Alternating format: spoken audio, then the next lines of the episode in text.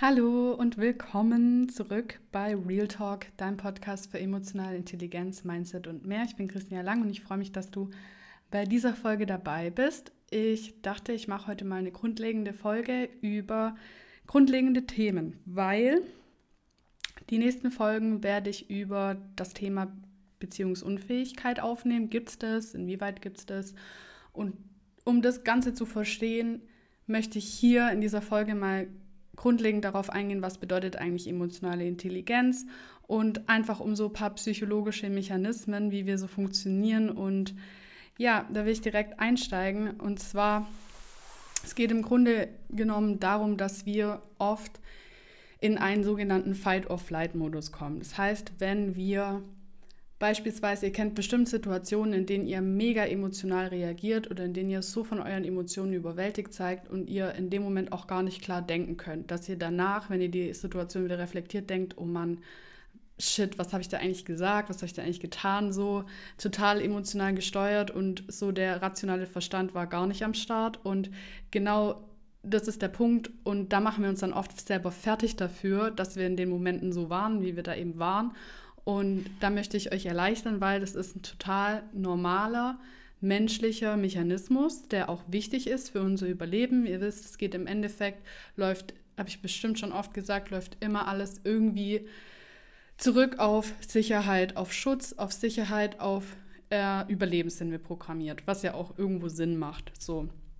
Das Problem ist, in unserer heutigen Gesellschaft haben wir einfach noch Mechanismen, beziehungsweise funktioniert unser Gehirn immer noch genau gleich wie in der Neuzeit beziehungsweise Steinzeit. Das heißt, unser Gehirn ist grundlegend darauf ausgelegt, wenn wir also unbewusst sind vor allem, im Äußeren immer irgendwelche Probleme zu erkennen oder zu suchen oder zu suchen, okay, wo könnte jetzt die nächste Gefahr lauern, wo könnte jetzt der nächste sozusagen in Anführungszeichen ähm, Säbelzahntiger auftauchen oder whatever, also einfach eine Lebensbedrohung sein.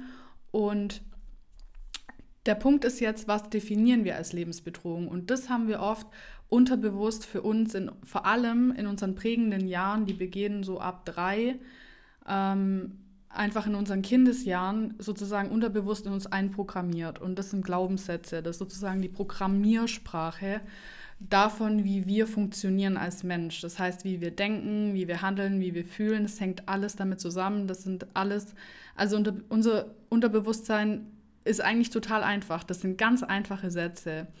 Und also ein Glaubenssatz kann zum Beispiel sein, ich bin wertvoll oder ich bin nicht wertvoll oder ich bin gut genug oder ich bin nicht gut genug. Bin ich ja auch schon mal teilweise darauf eingegangen. Jetzt möchte ich euch eben genau diese Mechanismen dahinter erklären. Was richtig interessant ist, was mich selbst auch total schockiert hat, ist, dass unser Gehirn zu 20 Prozent erst äh, entwickelt ist, wenn wir auf die Welt kommen. Das heißt, die restlichen 80 Prozent, und es sind nahezu alle sozialen Fähigkeiten, die wir dann im Erwachsenenalter sozusagen haben, entwickeln wir in unserer Kindheit, beziehungsweise auch unser Weltbild. Also wie wir, was wir von uns denken, wie wir mit anderen umzugehen haben, wie man mit uns umzugehen hat, was richtig, was falsch, all das entwickeln wir in unserer Kindheit. Und ja, da wird sozusagen unser Gehirn entwickelt. Also das heißt, es ist einfach prägend, was wir als Kind erleben, aber es ist jetzt nicht so, dass man das nicht mehr ungeschehen, also klar, man kann es nicht mehr ungeschehen machen, aber man kann trotzdem sehr, sehr viel an sich da noch arbeiten und dafür sich sehr, sehr viel Klarheit über sich selbst gewinnen. Und das ist sozusagen emotionale Intelligenz. Also emotionale Intelligenz ist sozusagen die Brücke von, hey, da habe ich, da komme ich, habe ich einen Glaubenssatz, der bringt mich immer wieder in diesen Überlebensmodus, wo mein Verstand total ausschaltet. Und wie gehe ich jetzt damit um? Was sagt mir das über mich? Und genau das ist emotionale Intelligenz. Also darüber, worüber wir jetzt reden. So. Und jetzt möchte ich euch mal ganz genau diesen Fight-or-Flight-Modus äh, erläutern, weil ich, wie gesagt, in den weiteren Podcasts da so viel drüber reden werde und es einfach wichtig ist, das zu verstehen. Das ist einfach schon so ein grundlegendes Verständnis, was einem so, so viel bringt, wenn man dafür ein minimales Bewusstsein hat. Und genau, also Fight-or-Flight-Modus funktioniert so. Wir haben, ich bin jetzt kein super Psychologe und ich bin auch, ich bin wie gesagt Coach, ich bin kein Psychologe und ich möchte jetzt hier keinen Mediziner oder so offenden, deswegen ich versuche es jetzt einfach mal so ganz total locker und easy zu erklären und das ist bestimmt medizinisch teilweise falsch, aber es geht einfach um so ein Grundverständnis. Wir haben einmal, wir haben bestimmt noch mehr Gehirne, aber oder unser Gehirn lässt sich unterteilen so wo wir das jetzt brauchen, um das zu verstehen, unter drei Teile. Einmal das Reptilienhirn, einmal die Amygdala und einmal den Neokortex, das Großhirn.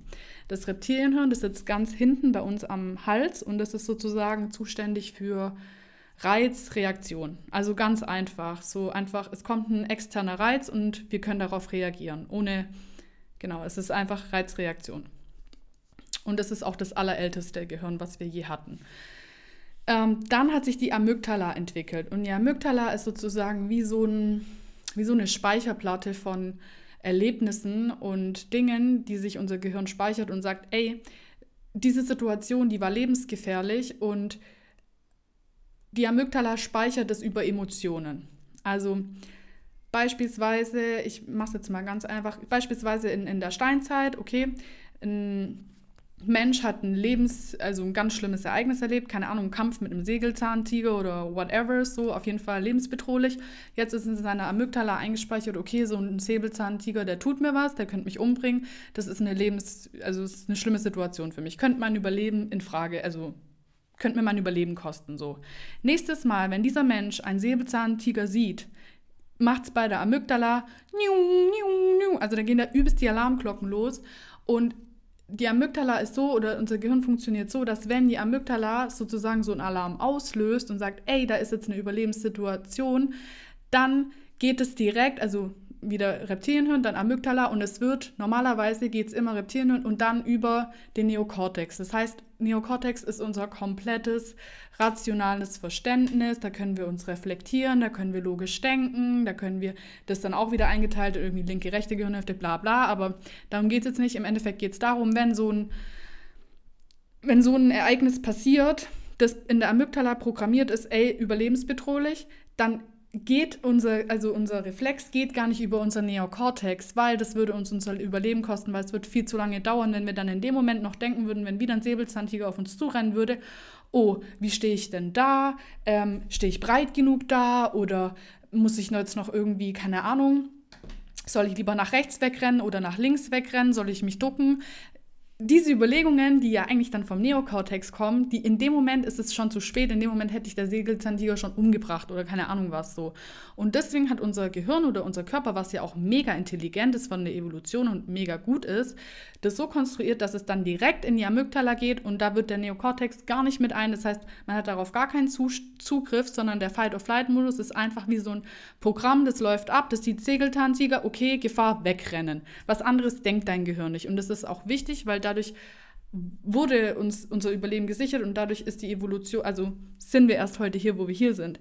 Das Problem ist jetzt nur, wenn wir in unserer Gesellschaft Situationen oder in unserer Amygdala durch unsere Kindheit Situationen als lebensbedrohlich eingestuft worden sind, die vielleicht gar nicht lebensbedrohlich sind, sondern die unseren, unser Ego, also unser Selbstbild, beziehungsweise ja, unser Selbstbild, also wenn wir davon dann auch unseren Selbstwert abhängig machen, angreifen und dass sich die Amygdala gemerkt hat, als hey, das ist lebensbedrohlich, heißt, keine Ahnung, jemand das ist für jeden Menschen so anders. Deswegen, ich kann jetzt eine Reihe von Beispielen bringen. Ich hoffe, ihr fühlt euch wegen irgendwas angesprochen, keine Ahnung.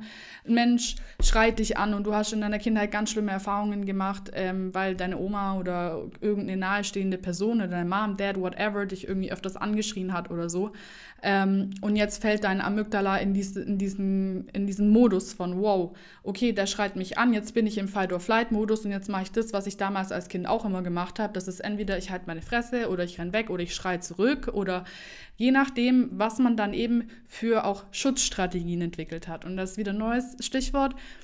So wie unsere Programmierungen in unserem Fight-or-Flight-Modus sind, haben wir für uns Schutzstrategien entwickelt, um nicht in diese Situation überhaupt erst reinzugeraten. Oft laufen wir aber unbewusst nur auf diesen Schutzstrategien und diese Schutzstrategien können uns dadurch einfach auch erstmal die Probleme überhaupt verursachen. Also beispielsweise, wenn ich jetzt sage, ähm, ich habe bei der Kindheit erlebt, Konflikt ist schlecht oder Konflikt ist schlimm, keine Ahnung warum. Einfach ein Erlebnis passiert, deswegen Konflikt ist schlimm.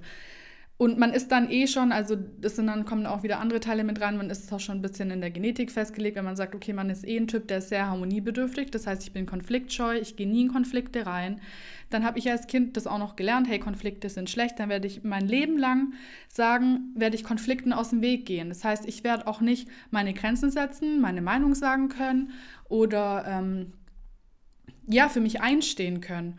Und das Oft kann aber gerade in Beziehungen, egal ob freundschaftlichen oder romantischen oder in Arbeitsverhältnissen oder Freizeit, massive Probleme äh, also hervorrufen, weil ich ja gar nicht erst mit dem Partner, ich komme ja gar nicht in eine Kommunikation, weil ich bin ja so konfliktscheu und so harmoniebedürftig, dass ich gar nicht überhaupt in Konflikt kommen möchte. Ich möchte die Harmonie auf jeden Fall Bestand halten. Und dadurch entstehen dann aber erst Probleme und ich, ich, ich komme nie zu so einem wirklich tiefen Verhältnis zu irgendeinem Menschen, weil ich mich ja nicht öffnen kann. Ich kann ja nicht meine Bedürfnisse kommunizieren, ich kann nicht meine Meinung äußern, ich kann nicht für mich einstehen. Das ist jetzt nur ein Beispiel. Also das kann man jetzt auf alle möglichen Dinge beziehen.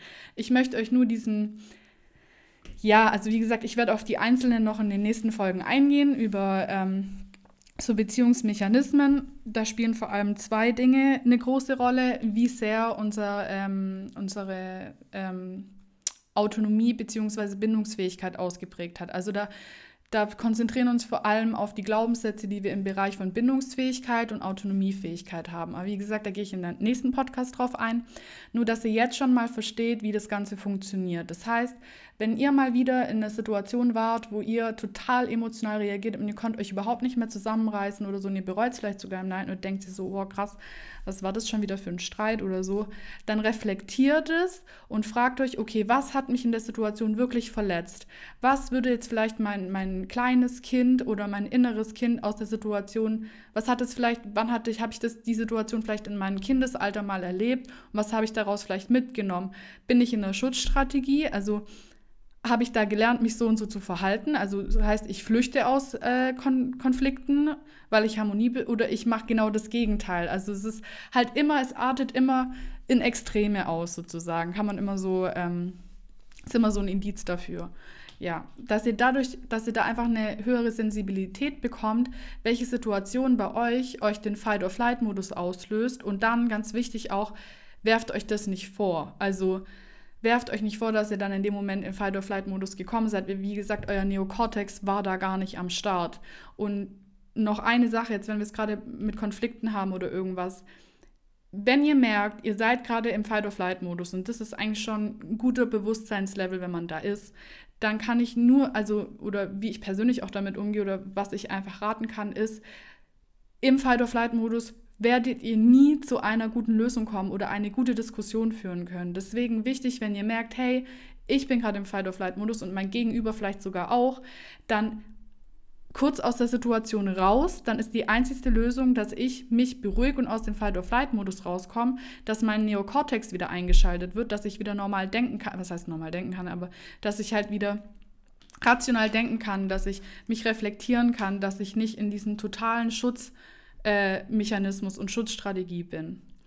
Ähm, genau, also beispielsweise, wenn ihr in einem Konflikt seid mit eurem Partner oder Freund oder whatever, dann und ihr merkt, okay, das führt gerade zu nichts, jeder, jeder wirft gerade nur dem einen irgendwas vor und man redet beide an der Wand und jeder will irgendwie nur seinen Punkt rüberbringen, weil jeder ist im Fight-or-Flight-Modus, jeder ist gerade nur auf Angriff oder Attacke oder auf Rückzug oder whatever.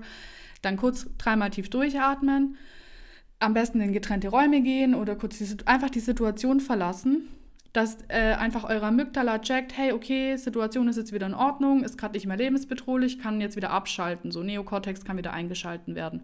Und dann nochmal zurück in die Situation und dann nochmal mit, mit dem Neokortex am Start ähm, hoffentlich dann auf eine sinnvolle Lösung kommen. Aber wie gesagt, da steckt auch noch ganz, ganz viel mehr dahinter mit Glaubenssätzen und ja, also nochmal, Glaubenssätze sind sozusagen unsere Programmiersprache. Darauf beruht alles, darauf beruht, wie wir die Welt sehen, wie wir Menschen sehen, wie wir einfach alles. Das ist einfach unsere Realität, unsere Wirklichkeit so, was wir praktisch von der Wahrheit, was von der Wahrheit auf uns wirkt und bei uns äh, sozusagen, was unser Gehirn rausfiltert, habe ich ja auch schon mal erklärt, wie das genau funktioniert in einem von meinen letzten Podcasts. Also wir es prieseln pro Sekunde, glaube ich, 1, ich habe jetzt nicht mehr genaue Zahlen im Kopf, aber es ist einfach ein krasser Unterschied. Also 1,2 Millionen Bits pro Sekunde prieseln an Informationen von außen auf uns ein.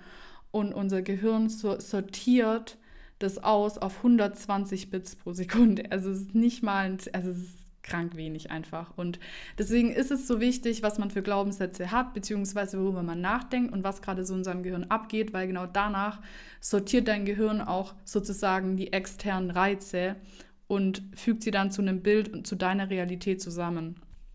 Und deswegen ist es so, so verdammt wichtig, sich damit zu beschäftigen, was man den ganzen Tag denkt und womit man sich beschäftigt. Und genau. Also nochmal zusammenfassend, Fight-or-Flight-Modus ist Amygdala, das heißt, das ist sozusagen dein emotionales Gedächtnis. Da sind alle Situationen abgespeichert, die irgendwann mal für dich, die du als Kind oder als in deinem Unterbewusstsein als, hey, das war eine lebensbedrohliche Situation, das könnte ja mein Selbstbild angreifen, mal aufgenommen hast.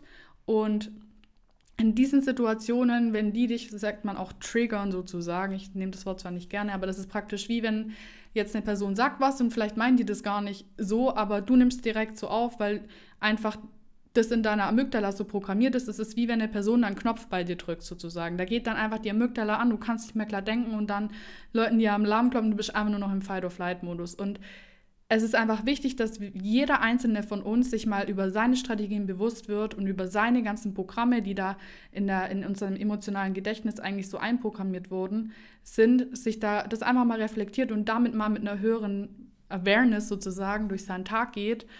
Ähm, und ja, also es kann jetzt auch nicht nur Erlebnisse aus der Kindheit sein, es kann auch aus Jugend- oder Erwachsenenalter, es kann immer sein. Also einfach was, was traumatisch in Anführungszeichen.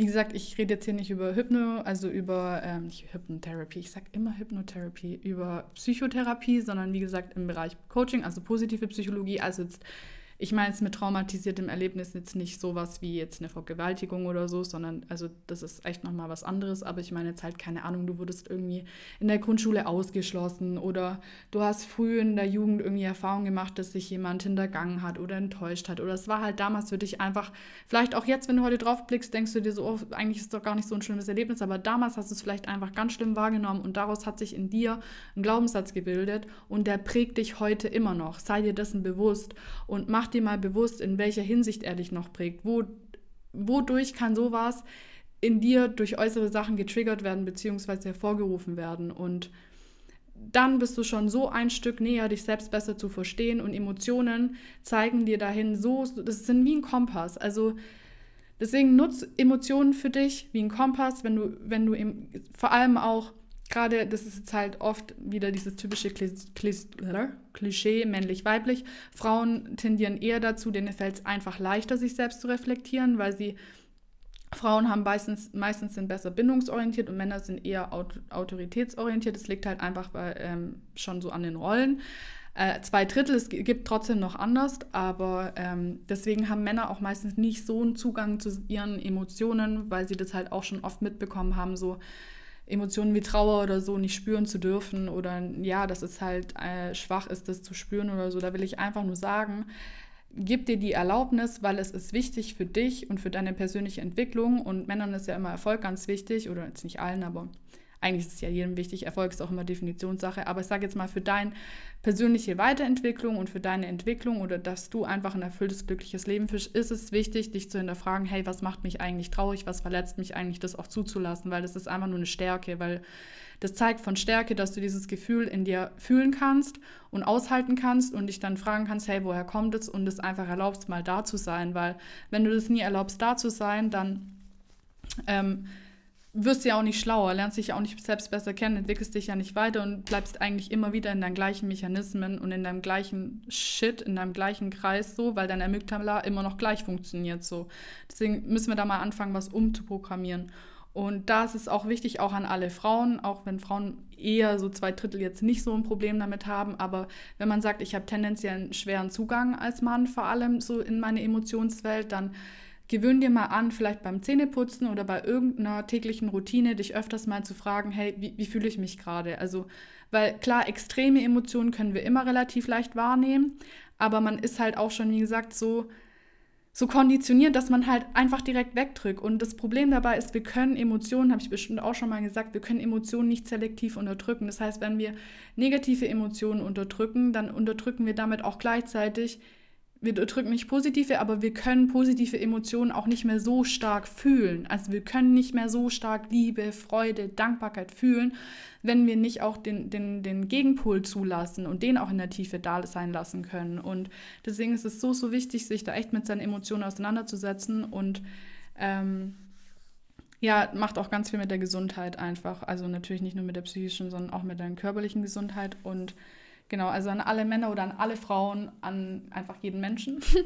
ähm, egal wie ihr erzogen wurde, Zeit oder whatever, aber wenn ihr merkt, ihr habt so eher einen schlechten Zugang zu Emotionen, ihr wollt immer alles relativ rational umschreiben und ihr erklärt euch immer ganz viel und äh, wissenschaftlich und sowas, dann setzt euch echt mal so entweder eine Erinnerung in euer Handy oder irgendwas oder jeden Morgen beim Zähneputzen oder jedes Mal, wenn ihr an einer roten Ampel steht oder so und fragt euch, hey, wie fühle ich mich eigentlich gerade so? Bin ich heute erschöpft oder bin ich gerade gestresst oder hat mich gerade irgendwas verletzt oder wie fühle ich mich einfach? Oder bin ich gerade einfach dankbar? Bin ich glücklich?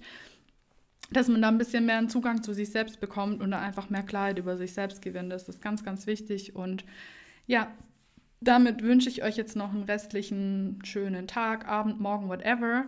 Und schick ganz, ganz viel Liebe raus und ganz, ganz viel Kraft raus. Und ähm, wir hören uns in der nächsten Folge. Ich bin schon ganz gespannt. Wie gesagt, bleibt spannend, bleibt dran und bis dahin.